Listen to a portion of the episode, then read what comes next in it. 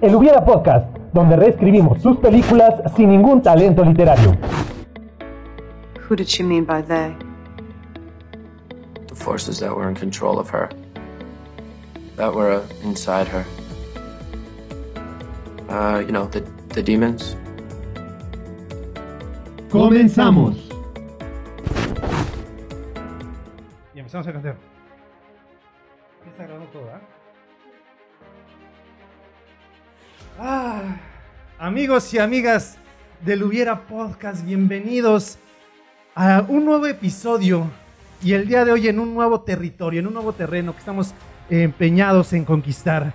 Eh, voy a intentar hablar lo más quedito posible porque realmente las personas que están aquí en el pipila.mx no saben que nosotros estamos invadiendo este territorio y vamos a llegar como las cucarachas. Poco a poco nos vamos a ir.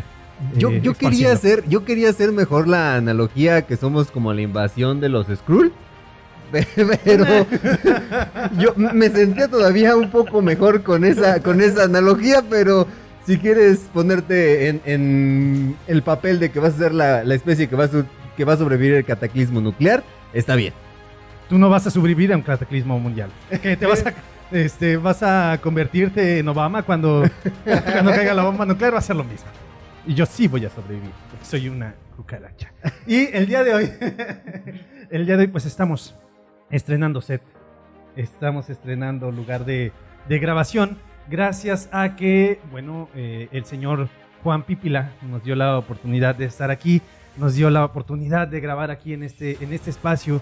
Y pues espero que realmente eh, pues a ustedes les agrade este nuevo formato que vamos a, a traer. El programa es el mismo.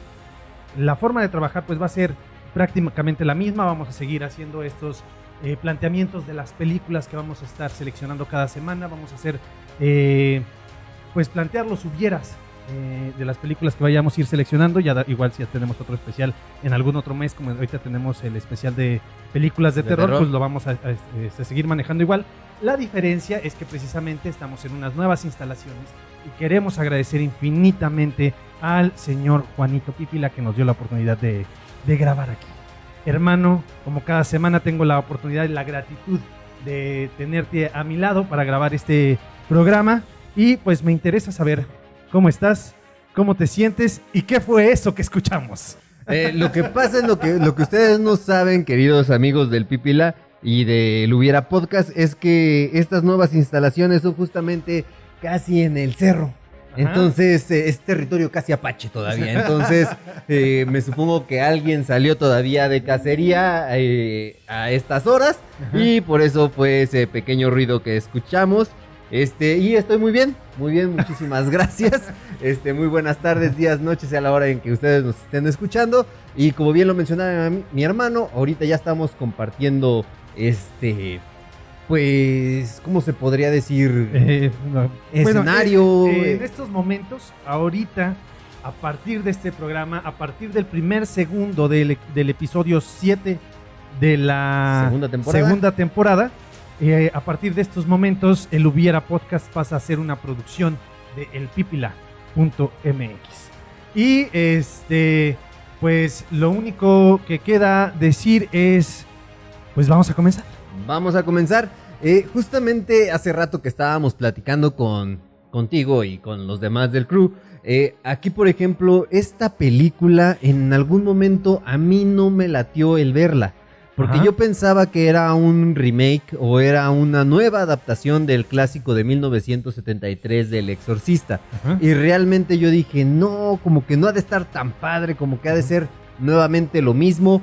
Y pues realmente eh, en algún punto sí me sorprendió. La verdad, es, es una cinta de terror que es buena Ajá. y no se... No hace o no recurre a esto que son los screamers como Ajá. algunas otras películas de terror. Ok, ah, antes de continuar, sí quiero hacer mención, hay un episodio perdido. Co- Como que todos los podcasts tienen esa, ese mito, ¿no? Que tienen un episodio perdido. En el caso de, eh, vamos a dar- hacerles un super comercialote a los casi desconocidos de leyendas legendarias con su capítulo de eh, 29. este, 29, que no vamos a decir ni siquiera de quién hablaron. Para, este, ay, como si tanta gente nos escuchara, ¿verdad? y nos, nos fueran a echar la policía por eso. Este, pero nosotros también tenemos un episodio, este, ahí, eh, En los, Oculto. en los anales de la infamia o tal vez. Este, me gustaría quemarlo, pero tal vez en algún momento puede servir para este, chantajear a mi hermano. De, ve Eh. lo que hiciste. El- la primera vez que nos dieron una oportunidad de grabar en el Pipila. Cre- Creo, creo que esa cinta va a ser este, justamente escondida junto con, los mil, con las miles de copias de E.T. Ándale. del juego de Atari. Que en algún momento tenemos que hablar de E.T. de E.T. Sí, pero bueno, eh, esta película de, eh, de la que vamos a hablar esta semana, que no has dicho el nombre, ¿verdad? No, todavía no he dicho bien. nada. Eh, que no hemos dicho el nombre, su póster precisamente es mu- muy distinto a lo que te ofrece la película como resultado final. El póster es muy oscuro, incluso los que maneja la plataforma de, de Netflix para esta película es, eh, es la niebla y está este personaje de, a, a la que le hicieron el exorcismo y se ve muy oscuro, mal al estilo del conjuro precisamente. Sí. De hecho, bueno, obviamente más bien el conjuro es al estilo de esta película. Y además tiene otro póster también que lo utiliza Netflix, porque ya ven que utiliza distintos pósters. Uno de ellos es anaranjado, pero es igual, o sea, la niebla. Y entonces el resultado final de la película no es tanto esta parte oscura y tenebrosa, es una película que más bien se ambienta en una realidad más contemporánea y que en este escenario actual y contemporáneo, ¿cómo es que puede funcionar eh, este tipo de, de situaciones, ¿no? Que es algo bastante grato y algo que yo le rescato bastante a la película. Cómo lo logra aterrizar ya con todas estas nuevas tecnologías y con todas estas nuevas disciplinas que, con las que cuenta el, las personas, el ser humano. Ahora que, por ejemplo, eh, esta cinta de terror también no es una cinta con un alto presupuesto, porque realmente eh, la cinta no lo requería como tal. Las Ajá. locaciones son muy, muy simples, Ajá. realmente. Este, por lo cual fue un presupuesto de 19 millones y una recaudación de 144 millones. la, Casi, la vez pasada ya hice la... casi son siete veces, casi son siete veces. Gracias, porque la vez pasada hice las operaciones, estaba yo aquí y me terminé yendo con la, la oreja sangrando. Entonces no, ya no pienso volver a hacer la, la operación, pero, pero es increíble. Pero es que sí, no requiere tantas locaciones, ¿no? Eh, el bar o los bares a donde asisten nuestros personajes principales, una locación que es como en donde La se hace el casa de la juicio, la, granja. casa de la granja, este, y pues el departamento de, de la abogada. y De la abogada. Pero bueno, la película de la que vamos a hablar esta semana y yo creo que es necesario ya develar eh, qué película es porque pues eh, estos primeros dos episodios eh, de producción eh, del pipila.mx va a ser solamente de 40 minutos porque tengo que dormir. No solamente me dedico a editar y tengo que dar clases. Entonces, este, les pedí de favor que por un poquito de compasión, hacia mí compasión. eh, me den la oportunidad de que estos primeros dos episodios duren 40 minutos. Y la película del día de hoy que vamos a destrozar es El exorcismo de Emily Rose. exactamente, lo iba a decir yo hermano, pero muchas gracias por decirlo tú. Yo pensé que me estabas dando la pausa dramática. Era mi pausa dramática. Bueno, así es, queridos podescuchas, pues Y cambias el justamente, tema. Ah, no, sí.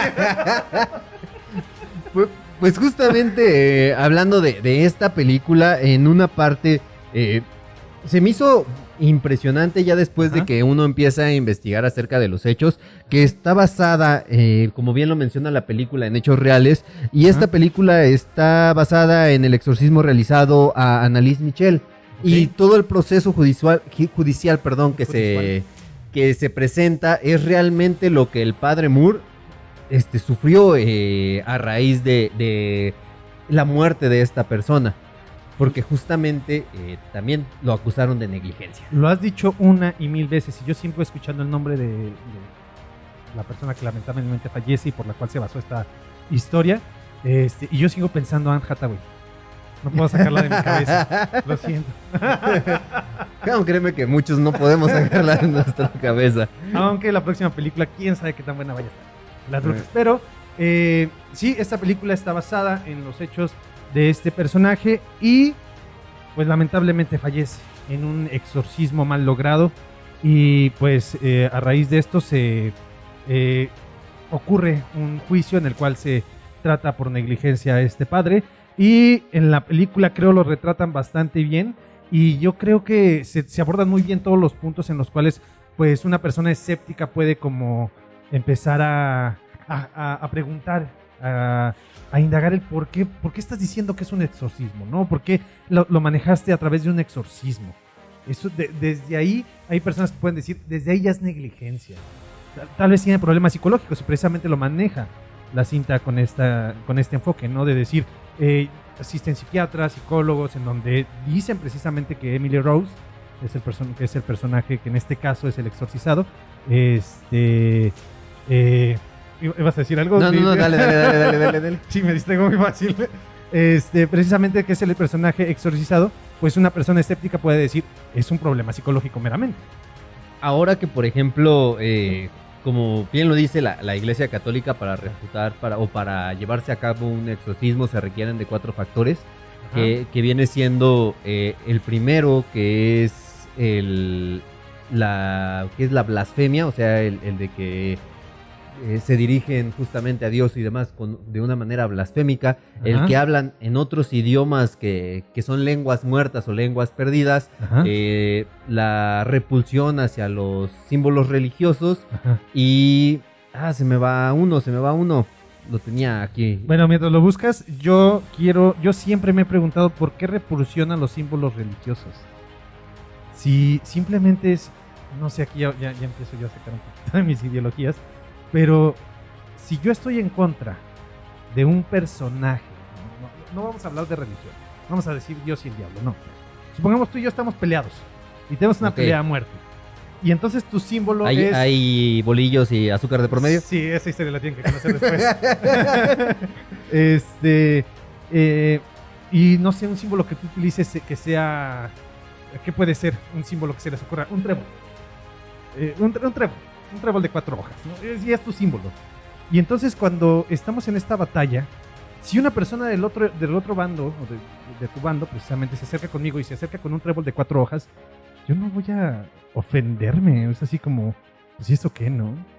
Pues es tu símbolo, pues, sácate para allá. Bueno, bueno, est- estamos hablando de que justamente también en épocas anteriores, o es más, en, en las pandillas de Estados Unidos, que son muy representativas por los colores, cuando una persona se presenta con un color diferente a, a otro este lugar, ¿A es bando? atacado, a otro bando es, atacado. Es atacado, pero no, o sea, de repente, por ejemplo, que le ponen aquí la, la cruz. a Ay, alguien y ella se... se quema y se retuerce. Bueno, sí, Yo sí digo, no, no, ¿qué tiene? O sea, tal vez generaría el ataque, pero no como que el que te cause un malestar físico, ¿no? Y ya me acordé del, del último que pasaba. Para, para ser refutado un exorcismo, tiene que haber un análisis psicológico antes Ah, sí. que, que lo descarte como un problema físico o mental.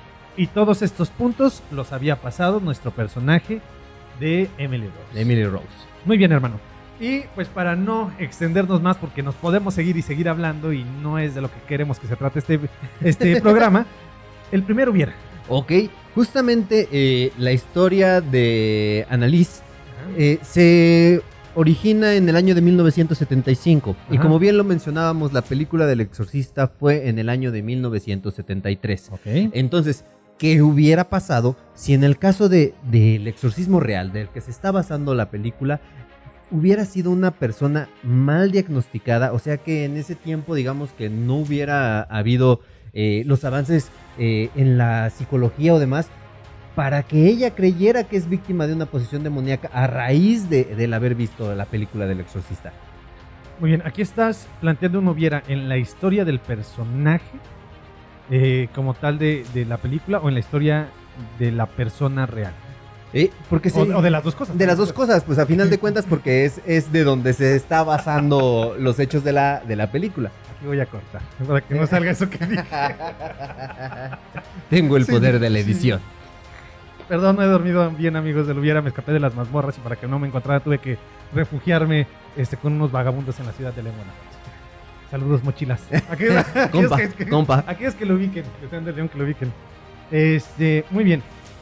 Ah, imagínate que precisamente lo hubieran retratado así en la película. Simplemente una persona que no fue bien dia- diagnosticada psicológicamente hablando. Y entonces pues sí sería una total y absoluta negligencia por parte del padre si lo seguimos vinculando. Es que aquí tenemos que ver cómo lo va a retratar el guionista o el director. Si eh, va a hacerse realmente eh, de que el... ¿cómo se llama? El padre haya realizado mal el exorcismo y por esto haya fallecido. O todo este proceso de nuestro personaje femenino que fue poseído, este, en donde incluso la gente puede saber desde un principio que es un problema psicológico a raíz de haber visto la película. Este, y, y la gente sabe que es un problema psicológico, pero esta persona sigue creyendo que, es, que está poseída. Ahora, a mí, por ejemplo, eh, me recuerda mucho también esta parte, ahorita me, me- se me vino a la mente como la película de Fragmentado, en Ajá. donde, por ejemplo, eh, este personaje, eh, dicen que, que una de las personalidades y una de las características es de que puede ser, eh, una, una de las múltiples personalidades puede este, llegar a presentar miopía, otra puede llegar a presentar un, este, alergias a diferentes este, alimentos, y en el caso de la película de Fragmentado, en donde retratan a la, a la La bestia, bestia. Que realmente, o sea, se ve que empieza a crecer, empieza el músculo a marcarse más. Entonces, justamente esta parte en donde sea que no han eh, investigado sobre, el tras- sobre los trastornos de personalidad, Personalidad múltiple y que justamente Ah. ella eh, crea que realmente es una posesión demoníaca.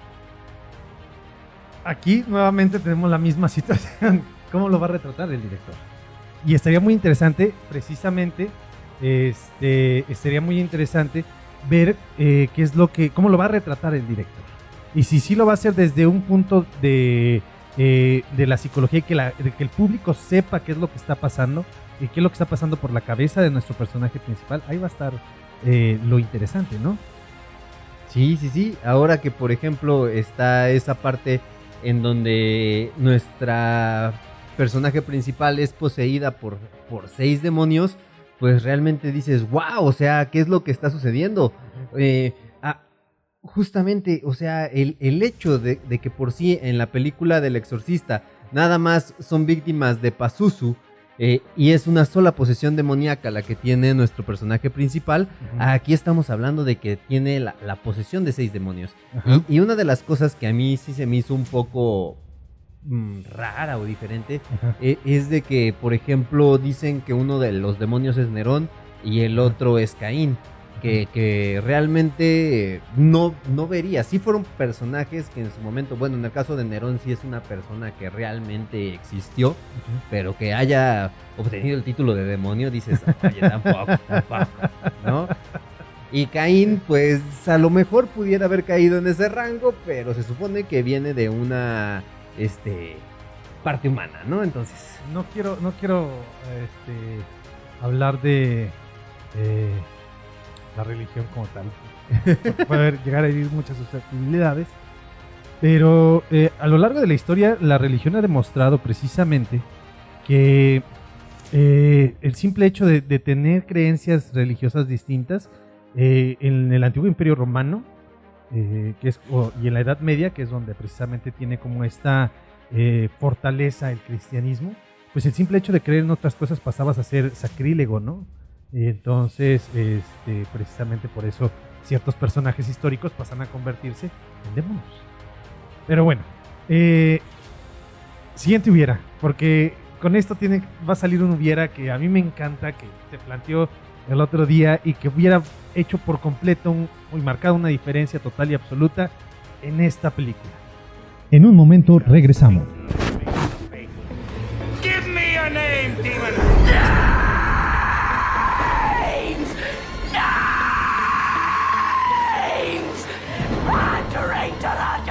Continuamos. Ok, amigos de Hubiera Podcast, pues bienvenidos nuevamente a esta segunda parte de este primer episodio en el Pipila MX. Este, eh, espérame, espérame. Eh, lo que pasa, perdón por interrumpirte, realmente perdón por interrumpirte. Este, es que no me iba a entender, no expliqué absolutamente nada. ¿Qué Eh, hicimos? ¿Qué hacemos? no, sí, adelante, adelante, puedes seguir, puedes continuar. Eh, nada más que pues no mandamos a corte el bloque anterior. Ah, por Eh, eso como tal. Sí, no, no te preocupes. Ah. No, dale, estamos en programa, estamos Ah, grabando. Ok, ok. No estamos grabando. Sí, tú sigue.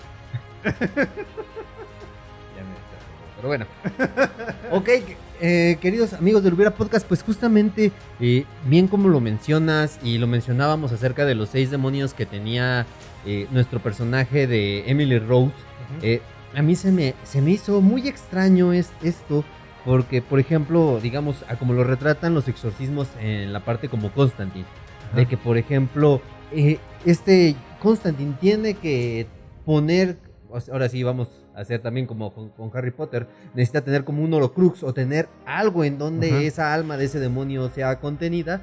Pues en este caso, el padre trata de luchar contra los seis demonios en, Em- en Emily Rose, que, que bueno, lo dicen que debido a los medicamentos ninguno es liberado, pero justamente, ¿qué hubiera pasado si eh, mínimo hubiera desatado dos o tres de los demonios y ellos tuvieran que haber buscado otro cuerpo para poseer? Este, com- como dije precisamente, este es mucho más interesante. Esto me, me llama muy- mucho la atención. Me agrada bastante plantearlo de esta manera. Porque precisamente a lo mejor hubiéramos tenido nada más el principio de la, eh, de la película en la parte de que eh, pues eh, se, resuelve el exorcismo. Y parece que ya, no, ya no están los demonios, ya se salvó nuestro personaje principal. O tal vez incluso pudo haber fallecido. No sé, podemos dejar este todavía, es en un supuesto, todavía no ahí presente. Pero al, salen los demonios y empiezan a poseer a cada una de las personas. Entonces imagínate que si hubiera fallecido y precisamente ante esta situación está en el juicio. Y en el juicio precisamente la juez, eh, el abogado defensor, el abogado, el, el fiscal o gente que está en, en el jurado empieza a, presentar ciertas cualidades de, de posesión de- demoníaca. Y que el padre se dé cuenta justamente de esos detalles de, que estuvo en el exorcismo con Emily. Ajá. Y que los ve retratados, no sé, eh, de repente cuando Emily estaba siendo poseída por Legión. Eh, los ojos se le ponen de un tono verde, este, como ectoplásmico, ¿no? Así Ajá. verde brilloso. Y que de repente cuando él está dando testimonio voltea y ve a uno de los del jurado con ese brillo en los ojos, o ¿no? con una sonrisa, o con al- una, algo. una mueca un poco mueca, extraña, entonces sí también hubiera estado, se hubiera estado padre, Hubiera estado hubiera dado otro, otro giro. Y, y precisamente hubiera hecho como que esta deses- desesperación todavía mayor, ¿no? De querer demostrar que esto está, este, que esto es, es verídico, ¿no? Incluso imagínate que la persona que se da cuenta de todas estas cosas extrañas sea la abogada. O sea, imagínate que la abogada empieza a ver cosas extrañas en el abogado defensor, que reciba llamadas telefónicas de alguien, eh, que vea cosas extrañas en alguien del jurado, que, que el juez se le quede viendo de alguna forma extraña y diga, ¿qué está pasando? Y entonces pide asesoría, a, a lo mejor primero asesoría psicológica y la persona pues le diga que no puede hacer absolutamente nada, después se acerca con el padre a quien está defendiendo y precisamente en ese momento le diga, ¿sabes qué? Los demonios siguen, los demonios siguen presentes. Y entonces sí sería como, ándale, ándale, mamá, vamos a ver qué, qué- qué puede pasar. Porque-. Porque obviamente una de las partes que, que queda inconclusa en- en el filme es justamente qué es lo que sucede con, la- con los demonios que poseyeron a Emily Rose. Porque no dicen cómo terminó. O sea, ella falleció, pero entonces los entes demoníacos fallecen con ella. Está bien que tiene la, la visión de la Virgen María y todo eso, pero Es- digamos, esa parte no, no la ayuda a contenerlos. Estaría interesante preguntarle a alguien que realmente sepa del tema de los Ajá. exorcismos y todo eso. ¿Qué pasa si precisamente el personaje eh, que fue pues, poseído fallece? Si se va a- de vuelta al infierno eh, o... Arrastrando o sea, el alma, ¿no? Arrastrando el alma o algo por el estilo. Este, o qué es lo que ocurre. En este caso, pues precisamente bajo este supuesto de que empiezan a buscar otro, otro receptor en donde otro, sí, otro, otro lugar donde habitar, este otro cuerpo, pues estaría como, como padre interesante. Ahora, ¿qué, pasa, ¿qué hubiera pasado si precisamente Emily Rose no hubiera muerto? También hubiéramos tenido como que otro escenario más interesante. Pues sí, más interesante, porque al final de cuentas, imagínate que Emily Rose sigue viendo y, e identificando a los demonios que la poseyeron. Ahora, imagínate esto, que, que el padre no sea la víctima del juicio, sino que en el juicio sea Emily Rose por matar a su familia. Eh, En- al- al- en al- donde- Algo estilo Amityville.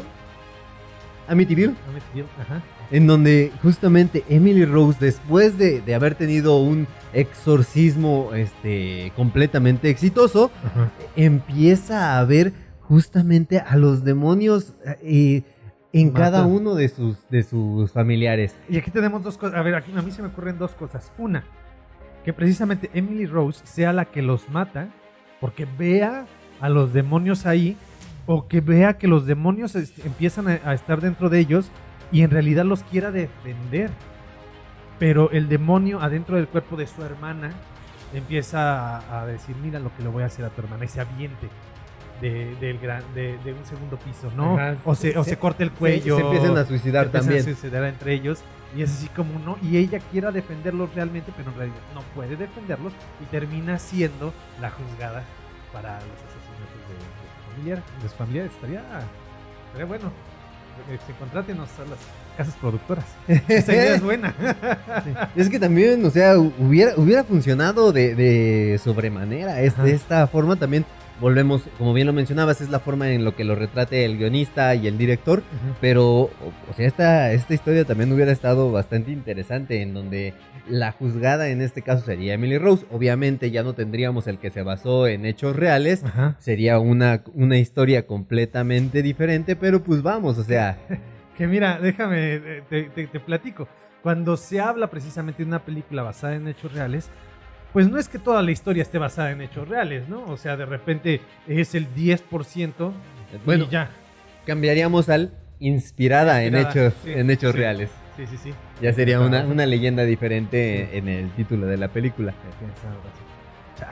Deberíamos hacer esta historia de cine.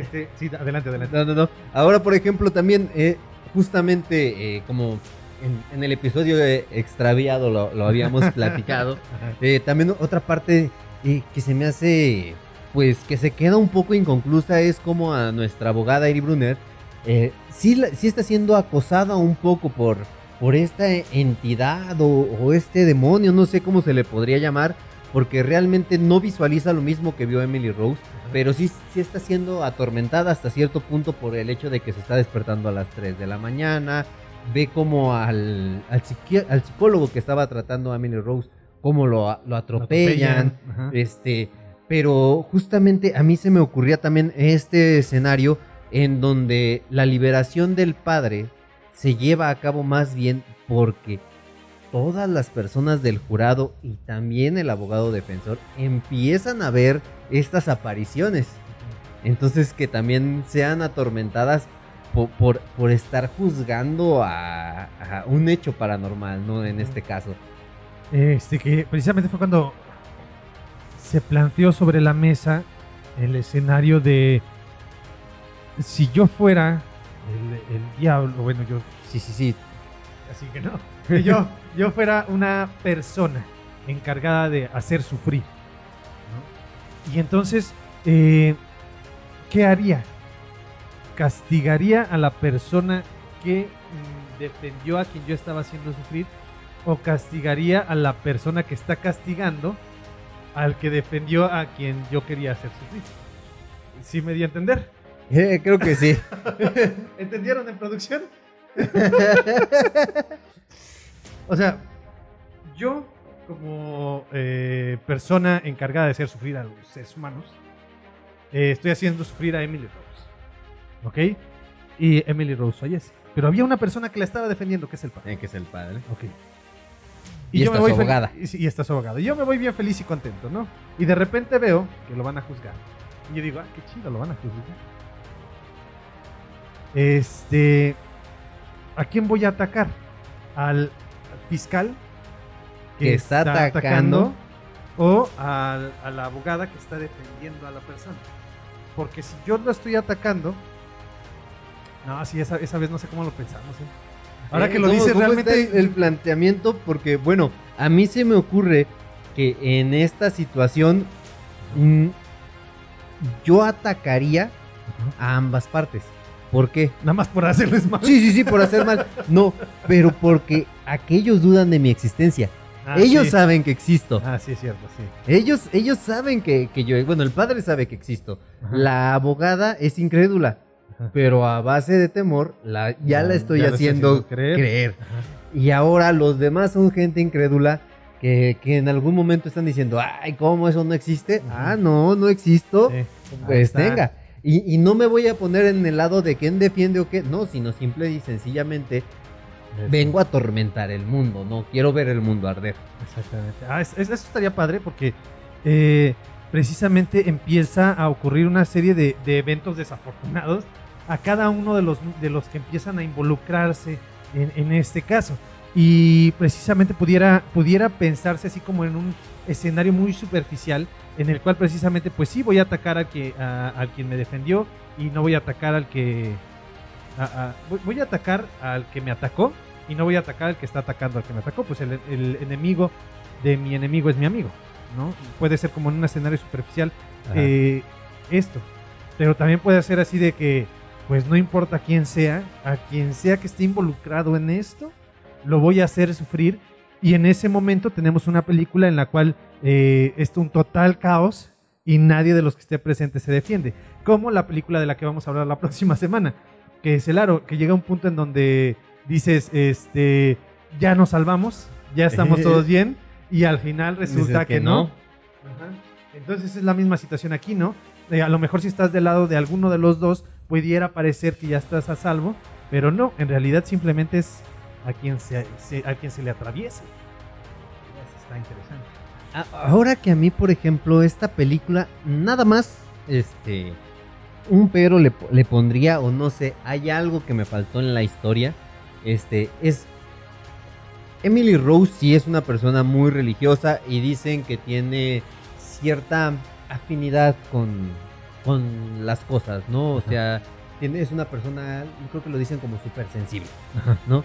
Pero sí me faltó más esta parte de retratar cómo es que es poseída. O sea, ve una visión y hasta ahí se queda.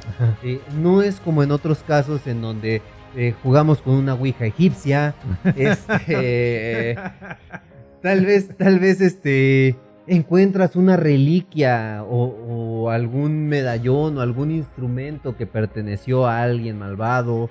Este, como que sentí que eso, esa parte de, de- para comenzar a la película, le hizo un poquito de falta. Sí puede ser. Eh, obviamente en este, en este caso la película eh, lo que, que buscaba era únicamente mostrar el, el juicio, ¿no? Era lo que, lo que era lo que quería demostrar. Pero efectivamente si hubiéramos tenido como un poquito más de background con respecto a Emily Rose, pues precisamente a lo mejor si hubiera sido un poquito más disfrutable la cinta. Pero eso no significa que haya sido, bueno, en lo personal a mí no me desconecta por, por completo porque al final de cuentas el personaje principal no es Emily Rose. El personaje principal Es el padre es el padre. Este, y la, la abogada realmente. abogada. La abogada realmente. Pero eh, a lo mejor sí hubiera sido como que más grato, más gratificante para el espectador saber de dónde es donde surge todo el... Un poquito de historia, un Sí. poquito, un poquito, poquito para, de- para empezar, ¿no? A, a armar la historia de nuestros personajes. Sí. Ahora que, por ejemplo, eh, una, una parte que se me hizo muy buena es cuando llega la, eh, la antropóloga a hablar Ajá. acerca de las posesiones Ah, sí. demoníacas y todos los ritos.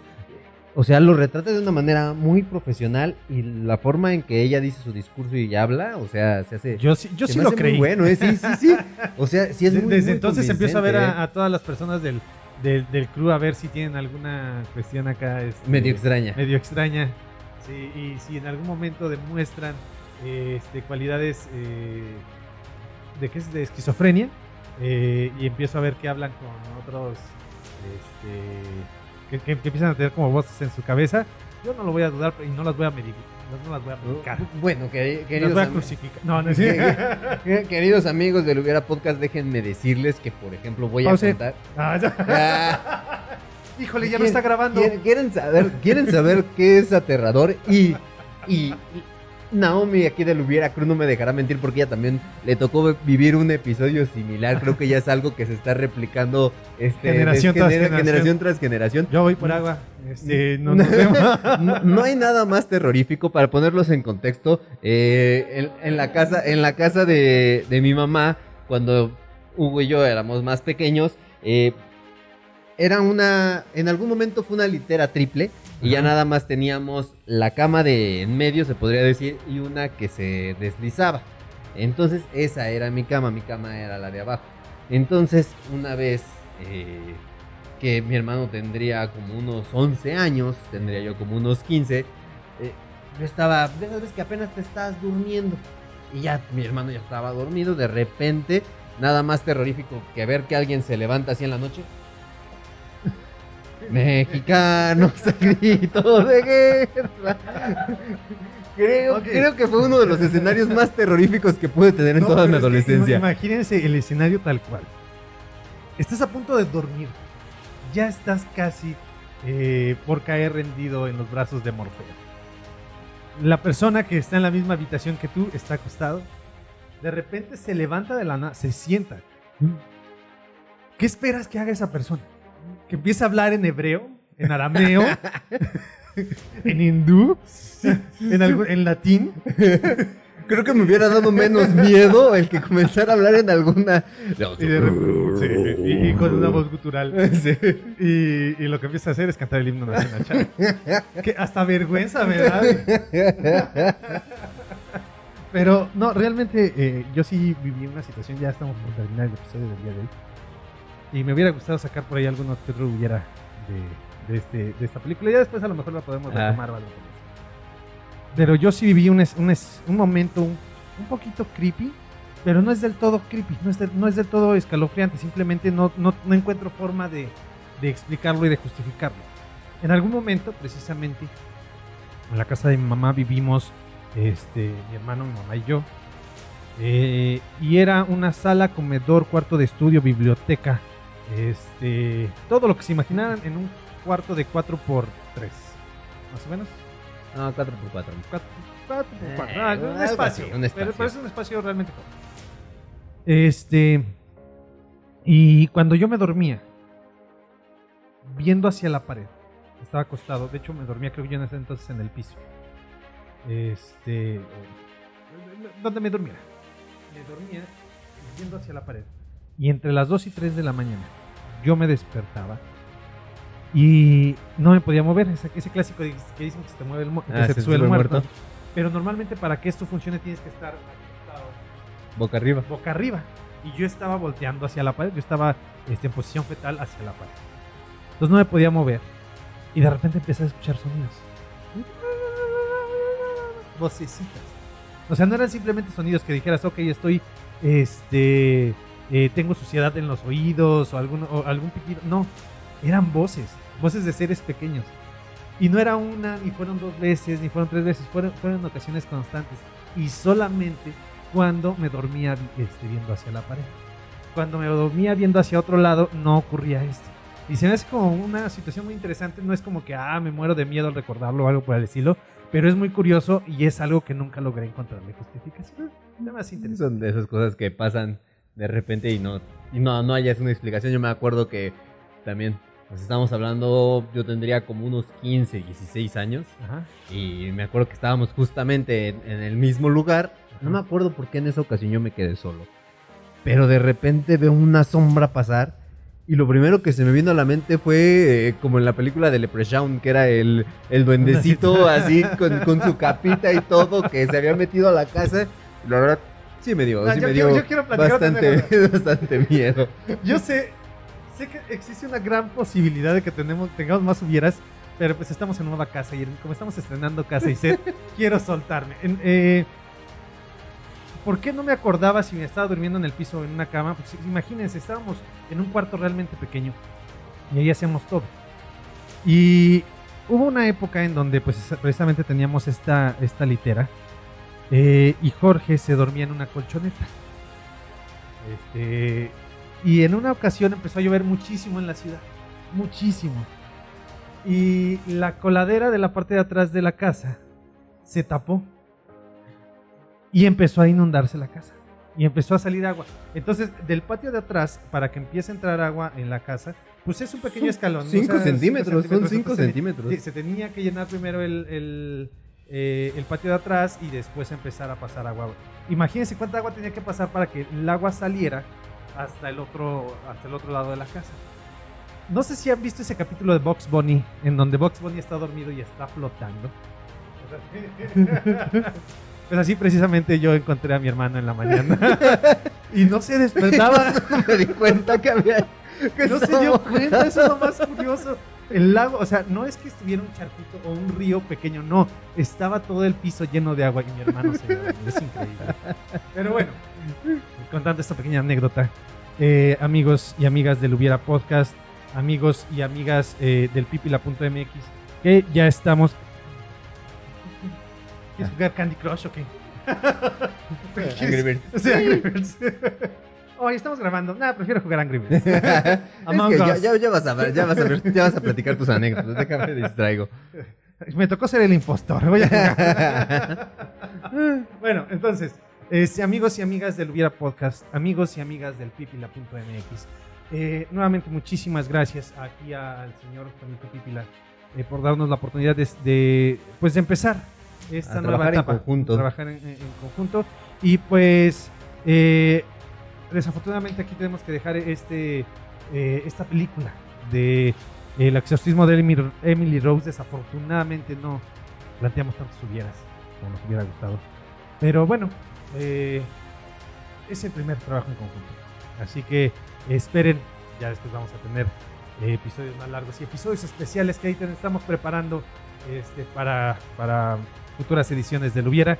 Y vamos a estar haciendo más, más contenido para este, pues entregarles mejores más, más cosas, no mejores, más Sí, sí, cosas. sí. Pues, este, queridos amigos del Pipila MX y nuestros queridos podescuchas fieles de, del Hubiera Podcast, pues muchísimas gracias por acompañarnos una semana más. Este, no me queda más de mi parte que agradecerles y recordarles como cada semana que coman frutas y verduras, Por mi hermano. parte, recuerden que el cine es la oportunidad que tiene la fantasía de ser realidad y la realidad de ser fantasía. Nos estamos viendo y escuchando la, próxima, semana. Hasta luego. Hasta luego. Muchas gracias por escucharnos. I did everything he asked me to do. I changed. Esperamos que después de ver una película también te preguntes qué hubiera pasado si. After all this time. Always. Y recuerda, el hubiera sí existe. I ate his liver with some fava beans nice Chianti. Hasta la próxima.